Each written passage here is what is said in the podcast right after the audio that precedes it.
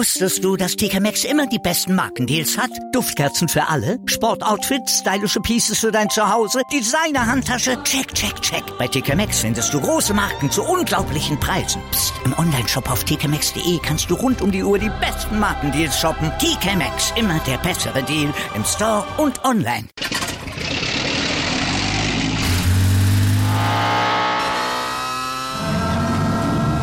Von 0 auf 100.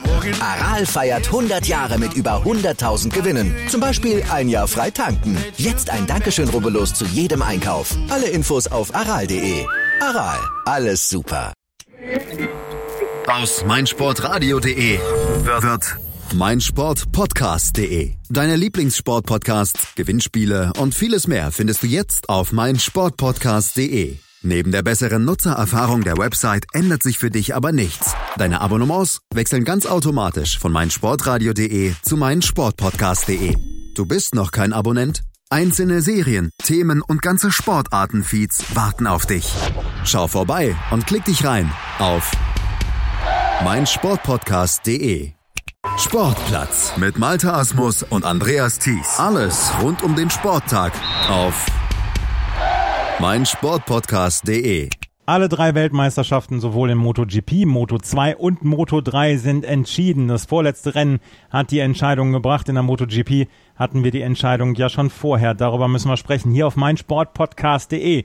Unserem neuen Namen, mit neuem Namen, aber mit den alten, hoffentlich immer noch gleich hochwertigen Inhalten. Dazu zum MotoGP, zu den Ergebnissen vom Wochenende in Malaysia begrüße ich die Kollegen von motorsporttotal.com, unserem Kooperationspartner. Einmal Gerald Dirnbeck, Redakteur dort. Hallo Gerald. Hallo, Servus. Und Ruben Zimmermann, auch Redakteur, aber noch zusätzlich dann Kommentator der Moto 3 Rennen auf Eurosport. Hallo Ruben. Servus zusammen. Gerald, ähm, alle Rennen sind jetzt entschieden. Das ist ein etwas antiklimaktisches Ende jetzt gewesen, beziehungsweise wir haben noch ein Rennen vor uns.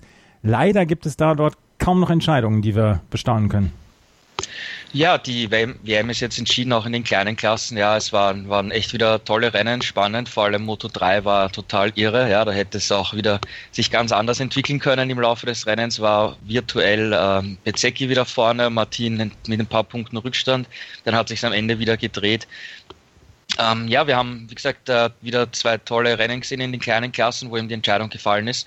Beim Finale ist jetzt nirgendwo mehr ein Druck, da kann jeder angreifen und, und just for fun um, um Sieg und, und Ergebnisse fahren. Und äh, da wird sicher wieder das Spektakel toll sein, weil es praktisch nur noch ums Einzelergebnis geht. Ja, wir haben schon über die MotoGP letzte Mal gesprochen, weil das äh, Rennen oder die MotoGP-Weltmeisterschaft war schon letztes Mal gewonnen, entschieden. Marc Marquez hatte das Rennen bzw. die Weltmeisterschaft letztes Mal schon klar gemacht. In diesem Rennen in Malaysia wollte er anscheinend nochmal allen zeigen, warum er Weltmeister geworden ist. Nach dem, ähm, nach dem Qualifying wurde er zurückgesetzt auf Platz 7, hat ihn aber überhaupt nicht daran gehindert, dieses Rennen zu gewinnen. Ruben, das war eine sehr bemerkenswert klare Vorstellung von Marc Marquez, hatte ich das Gefühl. Warum war er erstmal sechs Plätze nach hinten gestuft worden? Ähm, also, dass er zurückgestuft wurde, das ähm, hatte ursprünglich ähm, seinen, seinen, seinen Ursprung äh, im Qualifying, weil er da Andrea Iannone behindert hat auf einer schnellen Runde. Ähm, ist ihm so in der Form ja tatsächlich schon mal passiert, dieses Jahr in Austin. Ähm, also jetzt für ihn nichts Neues in dem Sinne. Es ist eine Strafe allerdings gewesen, über die man durchaus geteilter Meinung sein kann. Ähm, jetzt nicht nur in diesem speziellen Fall, sondern grundsätzlich. Also, ich meine, ja, du machst dem anderen Fahrer eine Runde kaputt, das stimmt in gewisser Weise schon, aber wir haben das auch schon bei anderen Fahrern gesehen ähm, in diesem Jahr. Da gab es dann auch Rückversetzungen. Ist halt wirklich immer die Frage, muss das dann sein? Weil ich glaube tatsächlich, dass eigentlich in fast 100 Prozent der Fällen ähm, keine Absicht dabei ist. Also das passiert halt, man, man sitzt auf dem Motorrad, man, man ist ein bisschen langsamer, weil man eben gerade nicht auf einer schnellen Runde unterwegs ist. Ähm, man sollte natürlich immer schauen, dass man dabei keinen behindert es kann halt mal passieren. Und dieses Jahr ist die Rennleitung da relativ ähm, radikal, was die Strafen angeht, greift dann auch dementsprechend durch. Äh, jetzt hat es dann zum zweiten Mal in diesem Jahr Marquez getroffen, aber du hast es ja gerade angesprochen, es hat äh, ihn dann am Ende nicht davon abgehalten, ähm, dieses Rennen trotzdem zu gewinnen. Ähm, ja, am Ende dann im Ziel hat er einen relativ großen Vorsprung gehabt auf den Rest des Feldes. Die große Frage ist natürlich, was wäre passiert, wenn Valentino Rossi nicht ein paar Runden vor Schluss gestürzt wäre? Weil dann wäre es zwischen den beiden auf ein richtig spannendes Duell rausgelaufen. Ähm, Rossi ist ein sensationelles Rennen gefahren, hat lange geführt, Ähm, ich bin mir tatsächlich nicht sicher, ob er das ins Ziel gebracht hätte, wenn er nicht gestürzt wäre. Ähm, es wäre auf jeden Fall ein spannender Kampf gegen Marquez geworden, wer auch immer dann die Nase vorne gehabt hätte. Und das ist eigentlich so ein bisschen das, was wirklich schade ist, dass wir diesen Kampf am Ende nicht zu sehen bekommen haben. Aber das ist ja so ein bisschen, das zieht sich ja ein bisschen durch die gesamte Saison. Irgendein Fahrer ist gut dabei, Jorge Lorenzo zum Beispiel, auch ähm, Andrea Dovizioso, der immer mal wieder Rennen gewonnen hat, beziehungsweise dann auch äh, gut mitfahren konnte, Marc Marquez ein gutes Rennen geliefert hat. Aber am Ende war immer Marc Marquez oben auf dem Treppchen und hat alle anderen oder allen anderen die lange Nase gezeigt. Das zieht sich so ein bisschen durch die Saison, Gerald. Jetzt auch wieder mit äh, Valentino Rossi. Macht ein super Rennen, scheidet aber ein paar, Rennen, ein paar Runden vor Schluss aus. Und der lachende Zweite ist Marc Marquez, der da einfach äh, durchfährt und diese Konstanz zeigt. Das, das zieht sich durch diese komplette Saison. Ja, klar, deswegen ist er auch Weltmeister ja. Ja, und der beste Fahrer in diesem Jahr. Ähm, was interessant ist, was er nachher gesagt hat, ist, ähm, dass er extrem am Limit war, ähm, drei, vier Mal fast gestürzt ist, nur nach Instinkt gefahren ist, weil die WM schon entschieden war. Er hat gesagt, wenn die WM noch offen gewesen wäre gegen Andrea Dovizioso und Andrea Dovizioso in dem Rennen keine Rolle gespielt hat und weiter hinten war, dann wäre er wahrscheinlich nicht dieses Risiko eingegangen und wäre vielleicht nur Dritter oder so geworden. Ja? Und dann hätte er vielleicht ähm, nicht so einen Druck auf Valentino Rossi auf, ausgeübt und der hätte vielleicht diesen Fehler nicht gemacht und das Rennen gewonnen. Ja, also dadurch, dass die WM schon entschieden ist, haben wir da echt wieder ähm, ein, ein spannendes Rennen gesehen und dann ein anderes Rennen wieder, ja, weil eben Marquez jetzt äh, volles Risiko äh, gehen konnte. Ja, äh, für, für Valentino Rossi war das natürlich extrem schade, ja? aber trotzdem muss man sagen, jetzt haben wir jetzt in Thailand ein gutes Rennen von Yamaha gesehen ähm, Phillip Island war eine atypische Strecke, aber Vinales hat gewonnen. Jetzt war Valentino echt stark. Ja? Also die Rundenzeiten, die er da gefahren ist, bis, bis kurz vor Schluss, die waren wirklich beeindruckend. Also es, es, es scheint schon so, dass das Yamaha wirklich etwas gefunden hat, eher bei der Elektronik oder so, vielleicht ein bisschen Setup, Gewichtsverteilung. Ähm, äh, aber es scheint, dass sie jetzt nicht mehr so ganz im Dunkeln tappen. Ja, ist die Saison zu früh zu Ende für Yamaha, Ruben? Ähm, das glaube ich nicht, weil ähm, sie spielen ja in der Weltmeisterschaft eh keine Rolle mehr. Also selbst wenn man jetzt in diesem Jahr, also wenn es noch drei, vier Rennen mehr wären und man noch ein paar Siege holen könnte, eventuell, da haben sie ja im Endeffekt nichts von. Also insofern glaube ich, dass man bei Yamaha relativ froh ist, dass die Saison jetzt bald vorbei ist. Ähm, die große Frage ist tatsächlich jetzt, ähm, ob man eben im Winter diese Fortschritte, die man jetzt offensichtlich gemacht hat, denn da bin ich absolut bei Gerard, die scheinen auf dieser Asien-Tour irgendwas gefunden zu haben, ähm, weil sie eigentlich immer einen Fahrer hatten, ähm, mit Ausnahmen von Motegi, der wirklich vorne mit dabei war. Entweder war es eben Vinales oder Rossi oder in Thailand waren ja beide relativ gut sogar dabei. Ähm, jetzt in Sepang übrigens ja auch Sarko als Dritter auf dem Podium. Also auch der hat plötzlich wieder äh, da vorne mitgespielt. Also man hat schon irgendwas gefunden. Und die Frage ist tatsächlich jetzt, ähm, ob man es im Winter schafft, darauf aufzubauen und dann auch wirklich in die richtige Richtung zu arbeiten. Weil ich glaube, was jetzt in der Saison noch passiert, es ist ja eh nur noch ein Rennen, aber das wird nicht so entscheidend sein. Was wirklich entscheidend ist, ist, dass man jetzt eben das, was man gelernt hat, offensichtlich überträgt auf das neue Motorrad für 2019, im Winter dann die richtige Richtung wählt, um dann im neuen Jahr wieder voll angreifen zu können. Weil das ist ähm, von Yamaha, glaube ich, bei allen, sei es das Team, sei es Rossi, sei es Vinales, die Priorität. Die interessieren sich grundsätzlich nicht dafür, einzelne Rennen zu gewinnen. Die haben alle das Ziel, um die Weltmeisterschaft mitzufahren. Und insofern geht es jetzt nur noch darum, 2018 abhaken, im Winter eine sehr, sehr gute Arbeit machen. Das wird entscheidend sein. Ähm, und dann 2019 ähm, im Optimalfall einen super Start erwischen. Vielleicht ungefähr so auf dem Niveau, wo man jetzt ist. Das, und, und dann eben von da aus zumindest mal eine gute Basis haben, auf der man weiterarbeiten kann. Ähm, denn das war ja 2018 eigentlich das Problem, dass man gleich von Saisonbeginn an zu weit weg war. Also der Rückstand war eigentlich zu groß von Anfang an auf Honda und Ducati.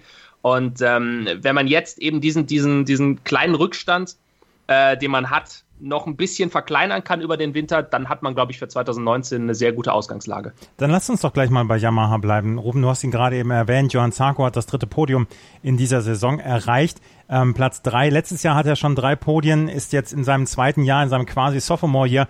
Gerald, wie würdest du die Saison von Johann Zarko dann jetzt ähm, be, ja, ja bewerten, nachdem er hier im Moment jetzt auf Platz, auf Platz 6 in der Gesamtwertung ist, hier am Wochenende dann wieder Dritter geworden ist. Ähm, hat Sarko dann die Erwartungen bestätigt in diesem Jahr oder gibt es da auch noch mehr? Weil er machte in den letzten Rennen dann auch einen guten Eindruck.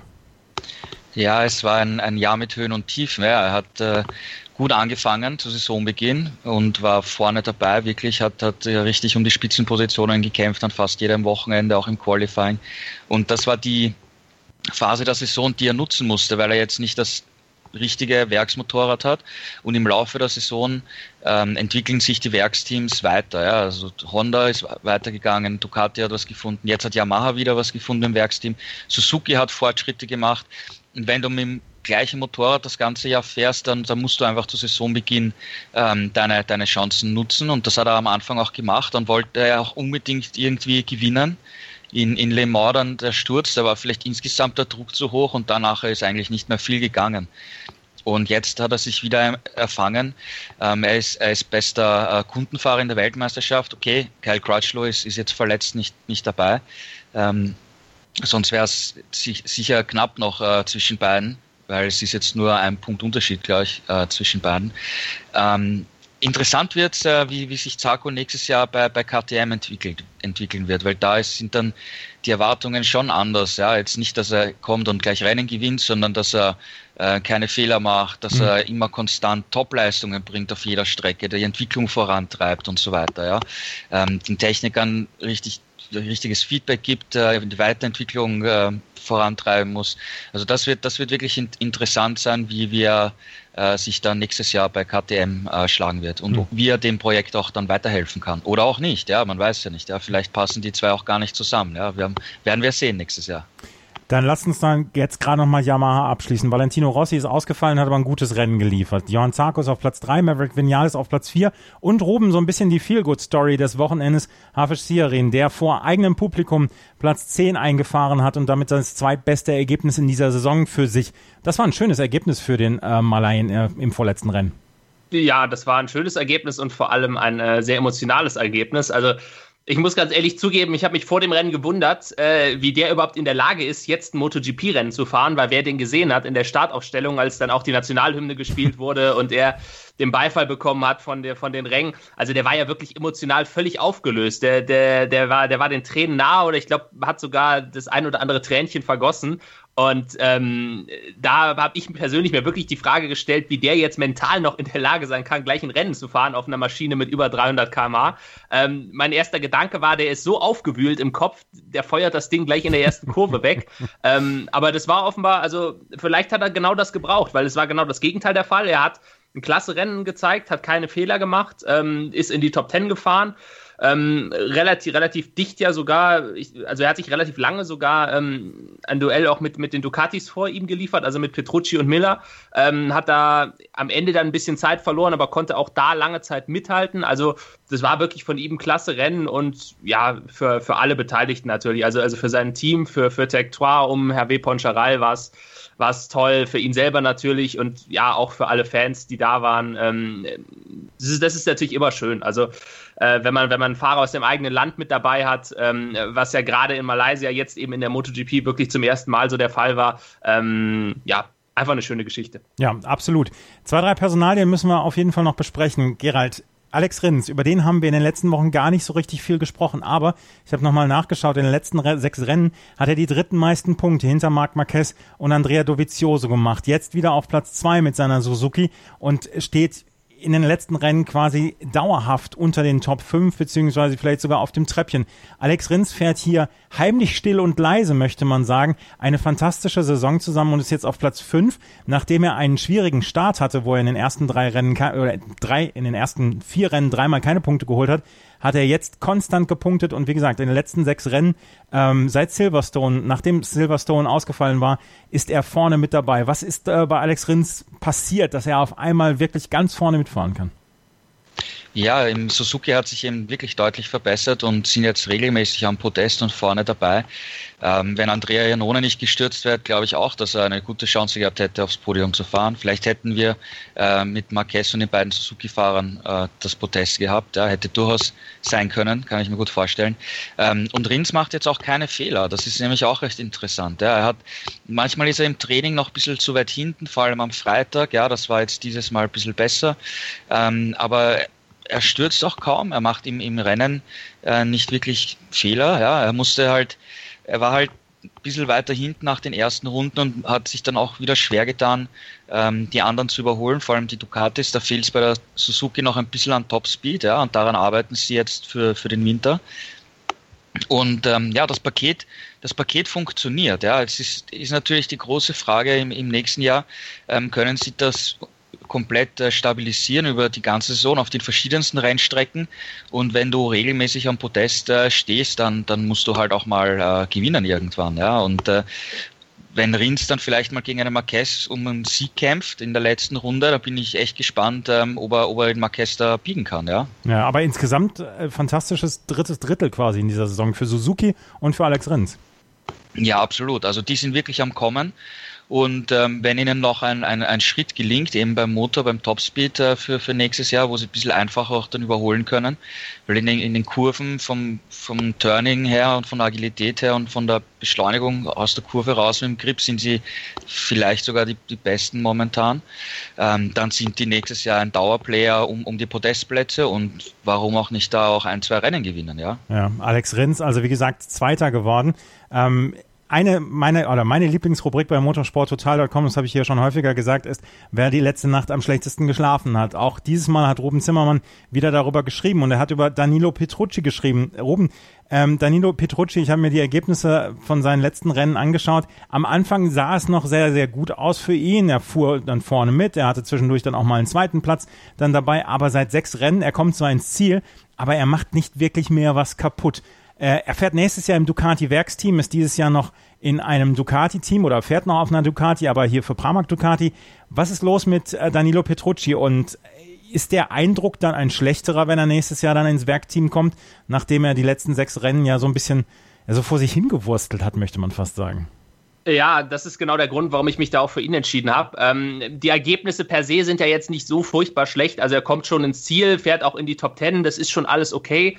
Ähm, nur das Problem ist halt tatsächlich, dass er eben nächstes Jahr Werksfahrer wird. Und da muss er halt deutlich eine Schippe drauflegen. Also man kann das, glaube ich, ganz gut vergleichen. Die Situation, in der er jetzt ist, nehmen wir beispielsweise mal einen Cal Crutchlow. Der ist ja in einer ähnlichen Situation, ist auch ähm, kein, kein, ähm, kein Werksfahrer, sondern quasi ein, äh, wie man jetzt heutzutage sagt, äh, Satellitenfahrer mit Werksstatus quasi. Also er bekommt ein aktuelles Motorrad, bekommt auch die aktuellen Upgrades in, in, äh, im Fall von Crutchlow halt bei Honda und im Fall von Petrucci bei Ducati. Ähm, der Unterschied ist tatsächlich, dass Crutchlow einfach in der Lage ist, äh, aus diesem Material wirklich viel rauszuholen. Er hat dieses Jahr ein Rennen gewonnen, stand mehrfach auf dem Podium.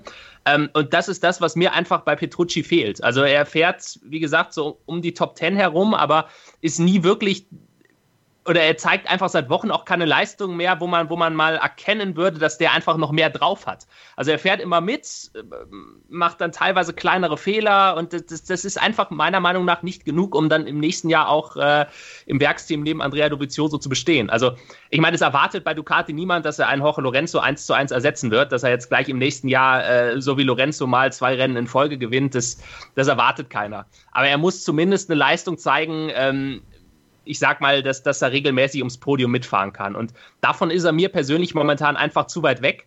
Und vor allem, wenn man ihn mit den anderen Ducati-Fahrern vergleicht, dann, dann fehlt da einfach was, weil bestes Beispiel ist momentan Alvaro Bautista, der ja sogar noch auf dem 2017er Motorrad fährt und damit jetzt wirklich seit Wochen regelmäßig äh, schneller ist als ein äh, Petrucci. Ähm, jetzt in Malaysia war auch Jack Miller, sein Teamkollege, übrigens auch auf dem Vorjahresmotorrad schneller als Petrucci, ist eigentlich in den Qualifying sowieso immer vor Petrucci. Ähm, und ich glaube, das wird nächstes Jahr eine ganz schwierige Saison für ihn, weil er hat nur einen Vertrag erstmal für ein Jahr. Und das bedeutet, 2020 könnte man sich bei Ducati dann schon wieder von anderen Fahrern entscheiden. Und ähm, da gibt es ja durchaus einige auch, die jetzt schon in der Warteschleife stehen. Also Jack Miller ist ja jemand, dem im gesamten Fahrerlager ein riesiges Talent nachgesagt wird. Und der hat auch schon selber klar gemacht, der will 2020 auf die, auf die Werks-Ducati. Ähm, dann holt man nächstes Jahr mit Banyaya einen dazu bei Pramac äh, aus dem Valentino Rossi-Lager der vielleicht noch nicht 2020, aber dann auch langfristig irgendwann mal einer fürs Werksteam sein könnte. Ähm, und da muss echt Petrucci nächstes Jahr deutlich eine Schippe drauflegen, weil ansonsten ähm, halte ich das für relativ wahrscheinlich, dass man ihn dann schon nach einem Jahr wieder ähm, ja, verabschiedet. Also Petrucci muss auf jeden Fall von Anfang an quasi da sein und Gas geben dann nächstes Jahr. Ja, also gerade jetzt äh, bei, bei der Entwicklung, die wir in den letzten Jahren in der MotoGP gesehen haben, ähm, ist es ja schon so, dass man die Fahrerverträge mittlerweile so früh macht, dass du wirklich in den ersten Rennen Leistung zeigen musst. Also das beste Beispiel ist ja Jorge Lorenzo, der, der ja äh, in den ersten vier, fünf Rennen dieses Jahr große Probleme hatte und man dann bei Ducati gesagt hat, okay, äh, dann holen wir jetzt halt Petrucci, weil der ja tatsächlich ironischerweise am Saisonbeginn noch die besseren Ergebnisse eingefahren hat und jetzt momentan läuft bei ihm gar nichts mehr zusammen. Und wenn sich das halt nächstes Jahr bei ihm sozusagen wiederholt, dann, dann könnte er in dem gleichen Szenario plötzlich auf der falschen Seite stehen, dass er plötzlich derjenige ist, der zu Saisonbeginn die Leistung nicht bringt und man dann bei Ducati sagt, okay, nächstes Jahr setzen wir den Miller drauf. Also mhm.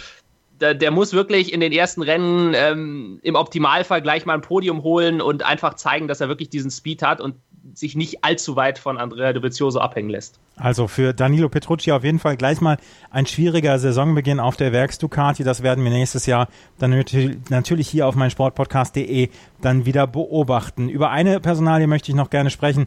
Ähm, Gerald Stefan Bradl, der hatte Kel Crutchlow an diesem Wochenende ersetzt auf der Honda und hat dann gleich mal gepunktet. Auf ihm lagen eigentlich kaum Erwartungen. Trotzdem Platz 13 darf als Erfolg gewertet werden, oder? Ja, es war die Zielvorgabe, dass er Punkte sammelt und ins Ziel fährt. Ähm, hier war seine Aufgabe natürlich anders als bei seinen ähm, Einsätzen für das HRC-Testteam, wo er Entwicklungen ähm, und so weiter testen musste, verschiedene Abstimmungen testen musste und nicht jetzt an seiner optimalen Performance arbeiten konnte.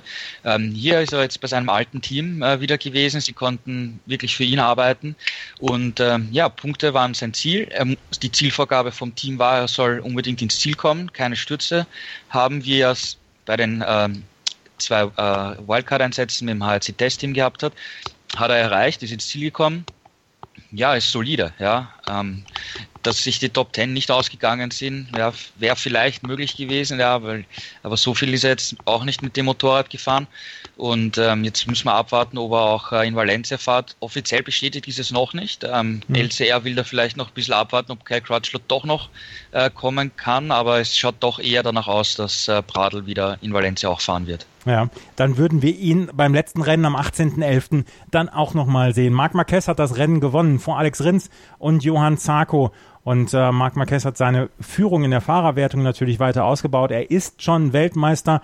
Äh, hinter ihm ist Andrea Dovizioso und Valentino Rossi, der leider nicht ins Ziel gekommen ist, der an sich aber ein starkes Rennen gemacht hatte. Auf Platz 4 ist Maverick Vinales. Wir haben gleich noch über die Moto 2 und die Moto 3 zu sprechen, weil auch dort sind die Weltmeisterschaftsrennen entschieden. Hier bei meinsportpodcast.de und im Sportplatz. Wusstest du, dass TK Maxx immer die besten Markendeals hat? Duftkerzen für alle, Sportoutfits, stylische Pieces für dein Zuhause, Designer-Handtasche, check, check, check. Bei TK Maxx findest du große Marken zu unglaublichen Preisen. Psst. im Onlineshop auf tkmaxx.de kannst du rund um die Uhr die besten Markendeals shoppen. TK Maxx, immer der bessere Deal im Store und online. Wieder live von ihrem Toyota-Partner mit diesem Leasing-Auftakt. Der neue Toyota Jahreshybrid Hybrid ab 179 Euro im Monat ohne Anzahlung. Seine Sicherheitsassistenten laufen mit und ja, ab ins Netz mit voller Konnektivität. Auch am Start die Toyota Team Deutschland Sondermodelle. Ohne Anzahlung geht's in die nächste Runde. Jetzt los sprinten zu Ihrem Toyota-Partner.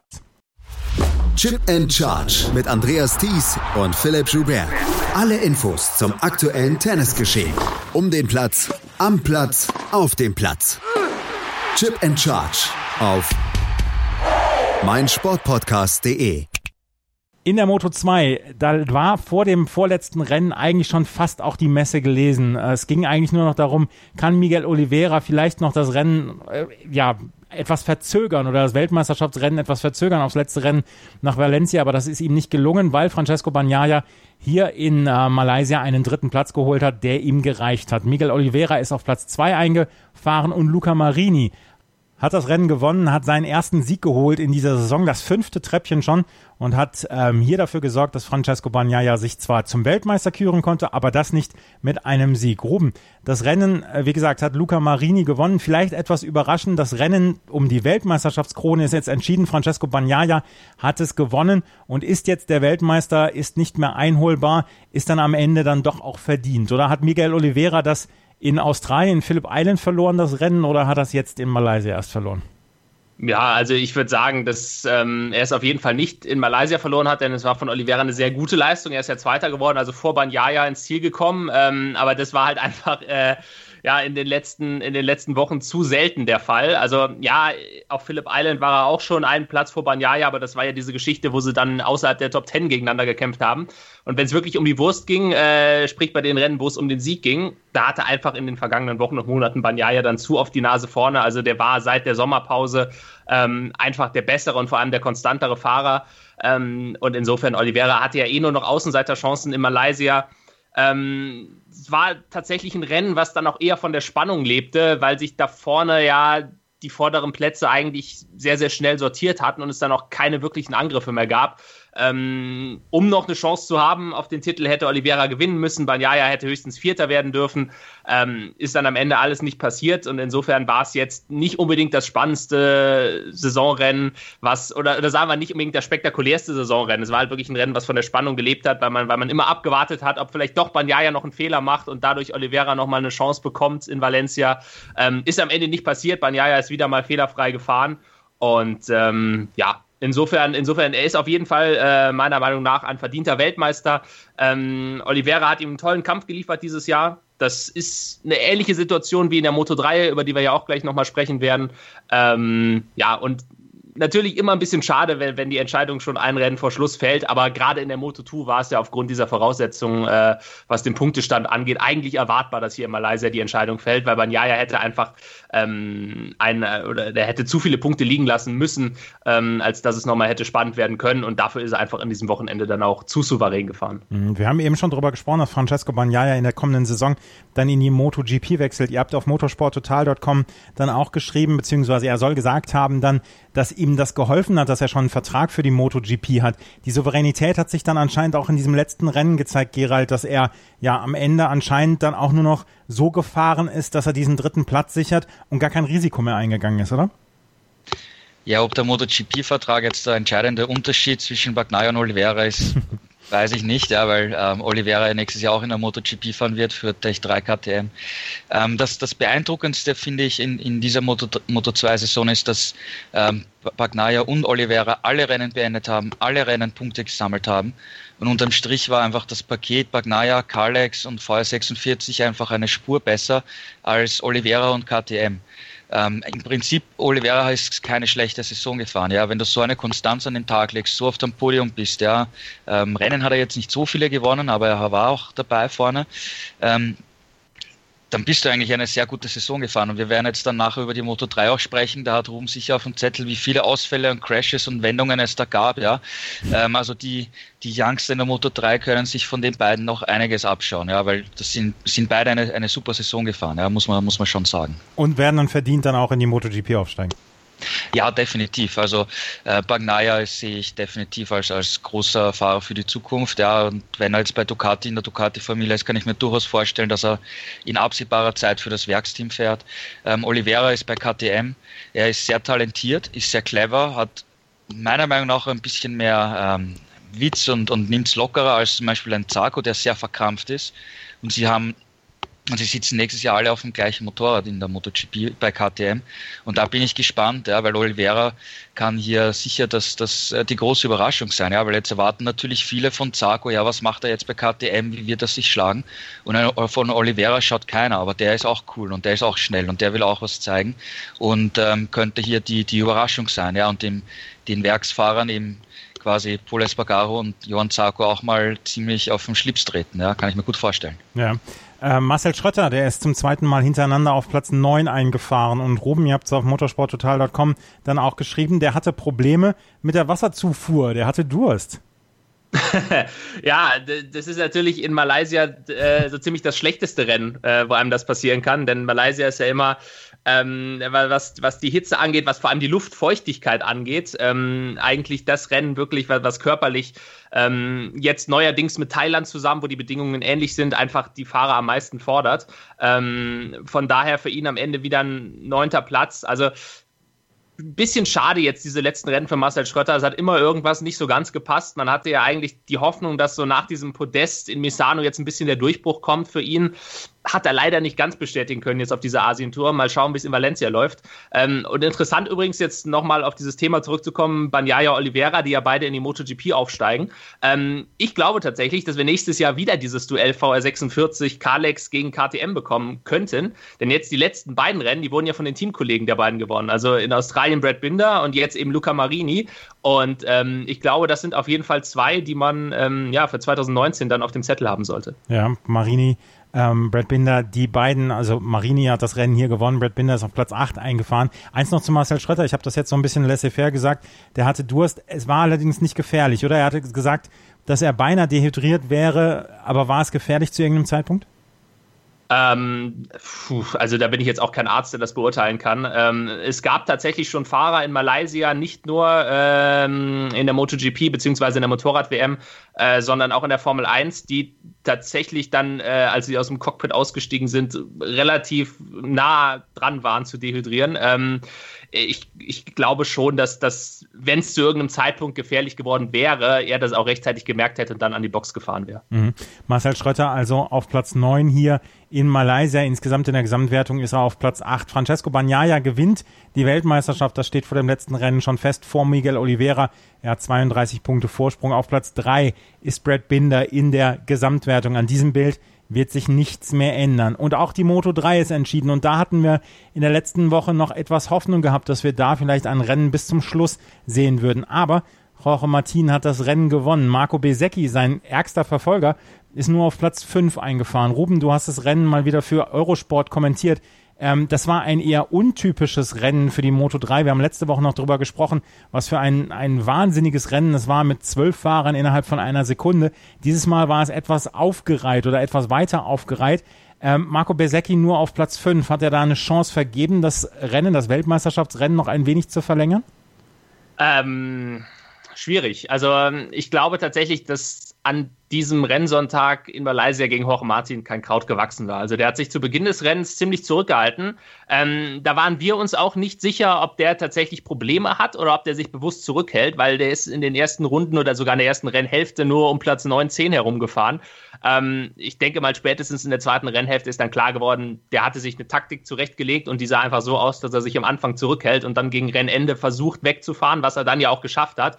Also der hat in den letzten Runden eine riesige Lücke aufgerissen, was ja gerade in der Moto 3 extrem schwierig ist. Und ähm, ja, er hat es halt einfach gemacht. Also das, das hat halt nochmal auch gezeigt, dann äh, passend zu seinem Titel, den er sich mit diesem Rennen geholt hat, dass er wirklich einfach dieses Jahr, wenn es drauf ankommt, ähm, vielleicht nochmal eine Schippe mehr drauflegen konnte als ein Marco Besecchi, ähm, für den ja dieser fünfte Platz auf dem Papier eigentlich nicht schlecht ist. Ähm, nur es war halt genau eine Position zu wenig, um diesen WM-Kampf weiter offen zu halten. Er hätte mindestens äh, Vierter werden müssen.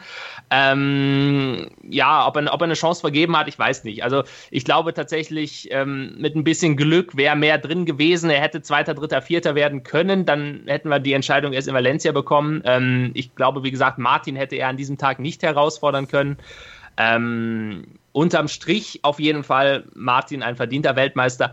Ge ähm, Gerald hat es ja gerade schon schon mal angerissen, dass ja beide Fahrer in, in, dieser Saison relativ häufig nicht ins Ziel gekommen sind. Ähm, Besecki hat halt wirklich auch in den letzten Wochen, das muss man fairerweise dazu sagen, sehr, sehr viel Pech gehabt, wurde jetzt in zwei Rennen äh, auf dieser Asientour unverschuldet abgeräumt. Ähm, ja, ob es jetzt am Ende daran lag oder an den eigenen Fehlern, die er zu Saisonbeginn gemacht hat, da ist er ja auch ähm, insgesamt dreimal aus eigenem Verschulden gestürzt, was im Endeffekt dann auch einfach natürlich zu viel war. Ähm, aber ich glaube, dass, dass, dass, dass man auch über ihn sagen kann, dass er im Endeffekt ähnlich wie Oliveira in der Moto2 auch eine klasse Saison gefahren ist, weil bei Besecki kommt halt noch dazu, dass ihn eigentlich vor diesem Jahr keiner wirklich auf dem Zettel hatte. Also mhm. Martin war klar, das war der Top-Favorit, da haben alle vor der Saison auch gesagt, der wird auf jeden Fall um den Titel mitfahren, hat er eindrucksvoll bestätigt, ähm, aber als, als Haupt Konkurrenten für Martin hätte man eigentlich andere Leute gesehen und nicht unbedingt einen Marco Besecchi.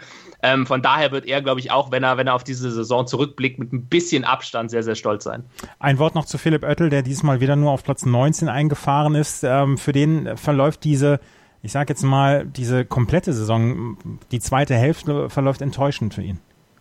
Ja, also das, das, das ist, um ehrlich zu sein, eigentlich eine Katastrophe. Also gerade was in Malaysia jetzt passiert ist, er war, glaube ich, in den Trainings äh, und auch im Qualifying in keiner Session besser als 20. Ähm, und das darf eigentlich nicht passieren, wenn du so lange wie Philipp Oettel schon in der Weltmeisterschaft fährst, ähm, dass, dass du dann so ein schwarzes Wochenende hast. Australien war nicht so schlecht von ihm, wie es das Ergebnis am Ende vermuten lässt. Ähm, da haben wir ja auch schon drüber gesprochen. Ja. Da ist er ja vorne mitgefahren, hatte dann in der letzten Runde eine leichte Berührung mit Martin, ist dadurch bis auf Platz 15 zurückgefallen. Ähm, hier in Sepang ging einfach ab Freitag gar nichts für ihn. Und das ist halt echt ganz schwieriges Wochenende gewesen. Ähm, ja, aber du hast es ja schon ganz gut angedeutet. Das passt irgendwie so ein bisschen zu seiner ganzen Saison. Also es gab dieses Highlight mit seinem Sieg in Jerez. Ähm, ähnlich so ein bisschen wie bei Marcel Schröter. Also bei Marcel Schröter haben wir ja auch gerade gesagt, da hatte man gehofft, dass dieses Podium in Misano so ein bisschen der Durchbruch sein könnte, was im Endeffekt leider nicht wirklich der Fall war. Ähm, bei Philipp Oettel war es sogar noch extremer, jetzt rückblickend betrachtet, weil da lief wirklich seit diesem Sieg in Jerez eigentlich gar nichts mehr zusammen. Also es gab vereinzelte Rennen, wo er noch mal vorne mit dabei war. Ähm, aber ansonsten in dieser zweiten Saisonhälfte, ja, war, war das wirklich extrem schwach bisher. Ähm, ich hoffe für ihn, dass er in Valencia vielleicht nochmal die Saison mit einem guten Gefühl beenden kann weil es einfach psychologisch für ihn auch wichtig wäre. Er steigt nächstes Jahr in die Moto 2 auf ähm, und die Moto 2 wird halt nächstes Jahr echt brutal. Also was, was da an, an Fahrern dann dabei ist, ähm, nicht nur diejenigen, die jetzt schon da sind, sondern es steigen ja aus der Moto 3 auch einige auf. Ein Martin steigt auf, ein Besecki steigt auf, ein Di Gian Antonio, also eigentlich alle, die dieses Jahr vorne mit dabei waren, die fahren nächstes Jahr Moto 2 ähm, und das waren einfach Fahrer, die dieses Jahr deutlich stärker waren als Philipp Oettel und wenn er da über den Winter nichts findet, ähm, dann wird das auch nächstes Jahr in der Moto 2 für ihn extrem schwierig. Ja, also Philipp Oettel hier auf Platz 19 in der, im vorletzten Moto 3 Rennen. Gerald, die Rennen oder die Weltmeisterschaftsrennen sind jetzt alle entschieden. Es gibt jetzt noch das Rennen in Valencia. Was machen die Teams jetzt in den zwei Wochen bis Valencia und ähm, gibt es die ganz große Motivation für die ganzen Teams noch? Ich meine, natürlich gibt es WM-Punkte und natürlich gibt es auch noch Siege zu verteilen. Ähm, aber ist, äh, ist die Gefahr da, dass die Luft jetzt so ein bisschen raus ist vor dem Rennen Valencia? Nein, das glaube ich nicht. Also jetzt sind jetzt mal alle wieder aus Asien nach Hause gefahren. Es waren jetzt viele Wochen. Die meisten waren fünf Wochen hintereinander äh, nicht zu Hause. Jetzt ist einmal Zeit zum Entspannen und äh, sich wieder auf die Zeitzone einstellen, Freunde, Familie treffen und eben, wie gesagt, entspannt das letzte Rennen angehen, weil es jetzt praktisch um nichts mehr geht. Aber genau das äh, wird uns, glaube ich, äh, drei tolle Rennen äh, bescheren, weil es praktisch für keinen Fahrer um etwas geht und jeder will eben schauen, ähm, nochmal ein super Ergebnis rausholen. Ich kann attackieren und, und Vollgas geben, ähm, kann in Zweikämpfen reinhalten, muss nicht auf irgendwas groß Rücksicht nehmen. Also das kann uns ein Riesenspektakel äh, auf jeden Fall bieten. Ja, also ich glaube schon, dass das sehr unterhaltsam wird. Ja, vor allem es wird für die Fans in Europa wieder zu einer normalen äh, Zeit am gefahren und nicht äh, in aller Herrgottsfrüh. Ja, dann sag nochmal hier, es waren jetzt drei wilde Wochen dort in Asien, in Japan, in Malaysia beziehungsweise auch in Phillip Island äh, in Australien. Ähm, wie sieht dein Fazit jetzt von diesen, von diesen drei Wochen aus? Das war ja schon ein wilder Ritter dann auch wieder. Ja, toll. Also wir haben ein, ein, eine, eine super Premiere in Thailand gehabt. Ich finde schon, dass das eine Bereicherung ähm, für den Kalender ist. Und ähm, ja, die Rennen Moto 3 waren alle spektakulär, sehr spannend, hätte das Pendel in alle Richtungen auch ausschlagen können. Ja, also wie Ruben gesagt hat, Oettel war in, in, Argentin äh, in, in Australien in der letzten Runde ganz vorne und ist dann 15. geworden. Ja, vielleicht hätte er mit mehr Glück das Rennen noch gewinnen können. So schnell kann es eben gehen. Ähm, Moto 2 haben wir wirklich äh, verdienten Weltmeister gesehen. Und äh, ja, MotoGP immer cool, ja, plötzlich ist Yamaha wieder da, Suzuki hat sich jetzt vorne etabliert, also ähm, es ist echt äh, eine coole, unterhaltsame Saison und Asientour gewesen, muss ich sagen. Ja, Ruben, wie fällt dein Fazit von den letzten drei Wochen aus? Äh, ja, eigentlich ähnlich, ähnlich zu dem von Gerald. Wir haben wirklich tolle Rennen gesehen, glaube ich, auch klassenübergreifend. Also Philipp Island sowieso, das, das ist jedes Jahr Spektakel. Ähm, Sepang, muss ich sagen, war ich tatsächlich vom MotoGP-Rennen auch extrem begeistert. Ähm, einfach von dem, äh, was Valentino Rossi da vorne abgeliefert hat. Ähm, haben wir gerade schon gesagt, ein bisschen schade, dass es am Ende dieses Duell mit Marquez nicht mehr gab. Das wäre so diese Kirsche auf der Sahne nochmal gewesen, wenn wir das noch bekommen hätten. Aber insgesamt auf jeden Fall, ähm, ja, fünf tolle Wochen.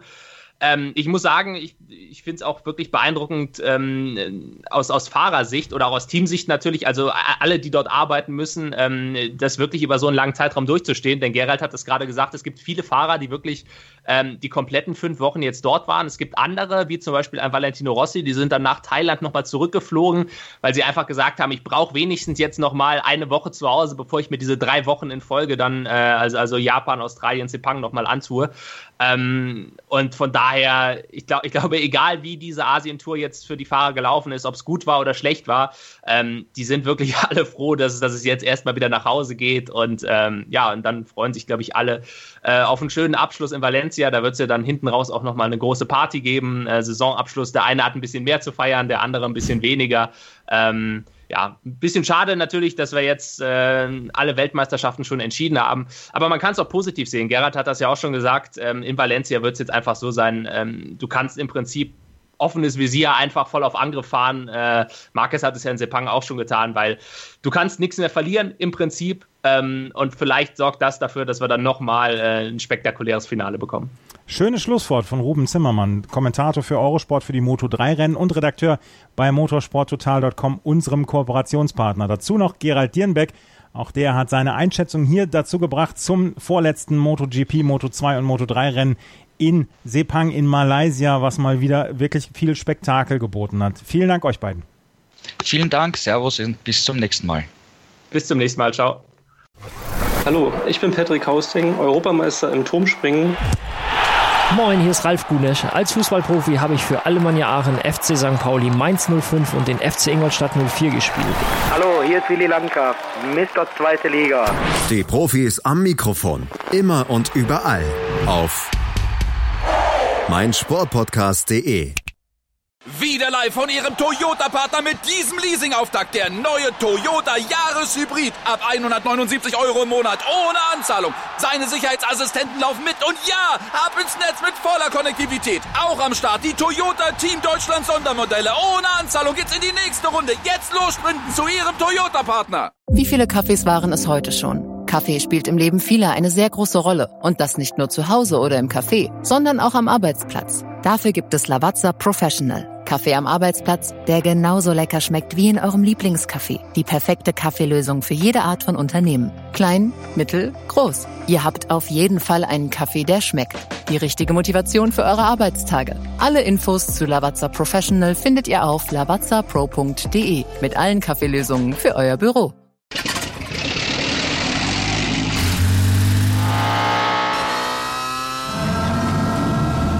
Von 0 auf 100. Aral feiert 100 Jahre mit über 100.000 Gewinnen. Zum Beispiel ein Jahr frei tanken. Jetzt ein Dankeschön, rubbellos zu jedem Einkauf. Alle Infos auf aral.de. Aral, alles super.